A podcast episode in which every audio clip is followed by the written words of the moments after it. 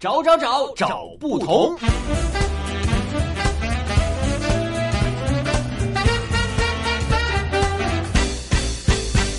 今天的同不同，首先会带大家走进北京十大胡同中的八大胡同的百顺胡同。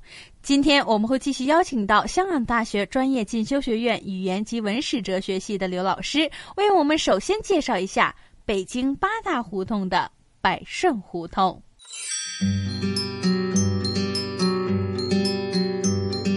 百顺胡同原名百树胡同，明朝时称其为百树胡同，因种有柏树而得名。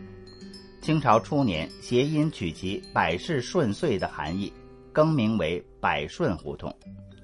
百顺胡同位于大石栏地区的西南部，全长二百四十五米，宽五点七米。京剧名伶大多都住在八大胡同的韩家潭、百顺胡同、石头胡同。王广福斜街等胡同内居住。一九零零年，梅兰芳先生迁居至此地。人不辞路，虎不辞山，唱戏的不离百顺韩家潭。百顺胡同的东口是陕西巷，西口开在大百顺胡同。与其并行的北面是韩家胡同，南面是东壁营和西壁营胡同。在八大胡同中，百顺胡同名气最大。各个院落的历史沿革也较复杂，很多院子自建造起多次易手。百顺胡同最初设有太平会馆、晋太会馆，会馆后来大多改为民居。山西太平会馆建于清朝乾隆年间，初称太平会馆。著名的藏书家山东义都李文藻曾假寓馆内。到了咸丰年间，移馆至王广福斜街，定名为。太平市馆，小不同时间到，你找到了吗？同不同？Bingo，答案揭晓。回来今天的同不同，明正继续带大家走进北京八大胡同中的百顺胡同。刚刚我们请到了对北京胡同文化有所研究的刘老师，为我们介绍了北京八大胡同中的百顺胡同。在刚刚对百顺胡同的介绍当中，就提及到，在百顺胡同或者说在八大胡同里面，往往离不开的是戏曲和京剧，而当时中国著名的春台班就在这条百顺胡同里面。除了百顺胡同，京剧名伶也集中在八大胡同的韩家潭和石头胡同、王广福斜街等等的胡同里面居住。著名的三庆班原来就在韩家潭，后来也迁到了百顺胡同。而著名的京剧大师梅兰芳也在一九零零年迁到了百顺胡同里面居住过，但是到了今天，很多古迹已经无处可寻。陕西巷里觅温柔，电过穿心回石头。纱帽至今犹姓李，焉知钟鼓不知愁。皮条应有东西别。百顺民增大小流，逛罢斜街王广福，韩家谈伴听歌喉。这首《小凤仙高山流水时知音》说的就是民国初年北京城南有名的八大胡同的地理位置，里面清晰的提到了八大胡同当中的八大条胡同的名称，以及他们当时的地理特色和文化气息，包括了陕西巷、石头胡同、小李纱帽胡同、胭脂胡同、东西皮条营。百顺胡同、王广福斜街和韩家潭，而其中今天的主角百顺胡同，其实也是这八条胡同中非常著名的一条胡同。例如百顺胡同的四十九号，今天是一座极为醒目的欧式小楼，外观的雕饰精美细致。从这条街上的遗存。房屋装修的精良，其实都不难能够看得出来，这里也是当年的上等妓院的旧址。由于当时它是专门为上流社会提供服务，所以相应的饭庄和赌场等等也一应俱全。而现在的四十九号院。占地大约有三百二十米，二层五开间，木结构，围着后墙。原来是八大胡同中的二等妓院。建筑的平面采用该地区茶室里面的一种典型的格式，南北房五间。现在看上去，这里是个由四面楼围起来的院落，每面上下各四间房，楼上一共有三十二间。现在每一间房间都大约有十平方米大。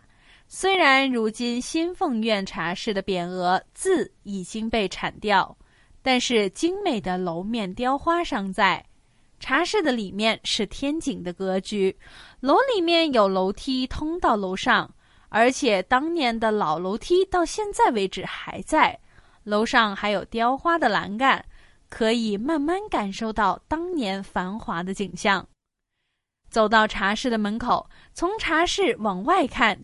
正对着百顺胡同四十九号新凤苑茶室的，就是松竹馆茶室。虽然窗棂上的字牌已经由水泥所掩盖，但是仍然可以依稀的感觉得到当年的氛围。那么，究竟在今天的百顺胡同里面，除了当年遗留下来的茶室建筑以外，还有哪些历史痕迹可以让我们感受得到当年的繁华呢？而不同的院落旧址又会蕴含着什么样的历史故事？一首歌曲回来之后，让我们继续探访八大胡同中的百顺胡同，一起来感受一下这条曾经繁荣的古老街道中的戏曲京剧文化。找不同时间到，你找到了吗？同不同？Bingo！答案揭晓。回到我们今天的同不同，今天民政会继续带大家走进北京曾经的著名红灯区八大胡同中的百顺胡同。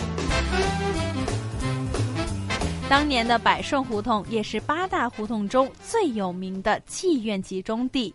从百顺胡同的西口依次序排列的妓院有潇湘馆、美锦院、新凤院、凤鸣院、新雅阁、石花馆、兰花班、松竹馆、全香班、群芳院和美凤院等等十几家一等的班子和几家北方班子。在日军侵华期间，日本人还曾经在这里开了六家妓院。除此以外，百顺胡同还有上元高大烟馆、白面坊和日本酒馆等等。到了一九四九年，各妓院被封闭的时候，也曾经在这里设有几个妇女生产教养院。到了今天，百顺胡同一带成为了戏曲民俗展示区，继续展示着中国古老传统文化艺术。实际上，在当年的八大胡同当中，百顺胡同名气最大。每一个院落的历史严格也比较复杂，而且有很多的院子自建造之后还曾经被多次易手，就连一些老住户都说摸不清它的来龙去脉。而我们现在能够知道的，就是百顺胡同最初曾经设有太平会馆和晋太会馆。这些会馆后来大多都改为了民居，其中山西太平会馆建于清朝乾隆年间，一开始被人们称之为太平会馆，后来就改名为今天的太平市馆。曾经著名藏书家山东义都李文藻曾经居住过的地方。到了咸丰年间，这里就移管到了王广福斜街，定名为太平市馆。如今虽然有许多古迹已经无迹可寻，但是不少到这条胡同来玩的人们都分享说，当他们进入到百顺胡同四十号院余竹生的古宅的时候，都不禁眼前一亮。它的宽大，它存留下来的遗迹，似乎都向你表明说，它的主人就像是刚刚离开了一样。而这位余竹生，原名光耀。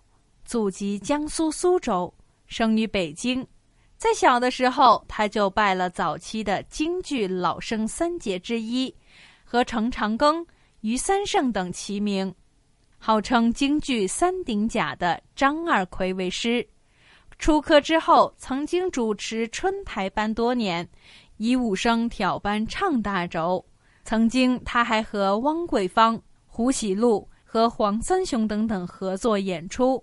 据说他的为人非常的豪爽，急公好义，被人们称之为“鱼毛包”。而他的演出风格呢，就是多以勇猛威风、矫健宏伟等等为主，世称“鱼派”。其中武生勾脸戏的《铁笼山》等等，也是由他创始的。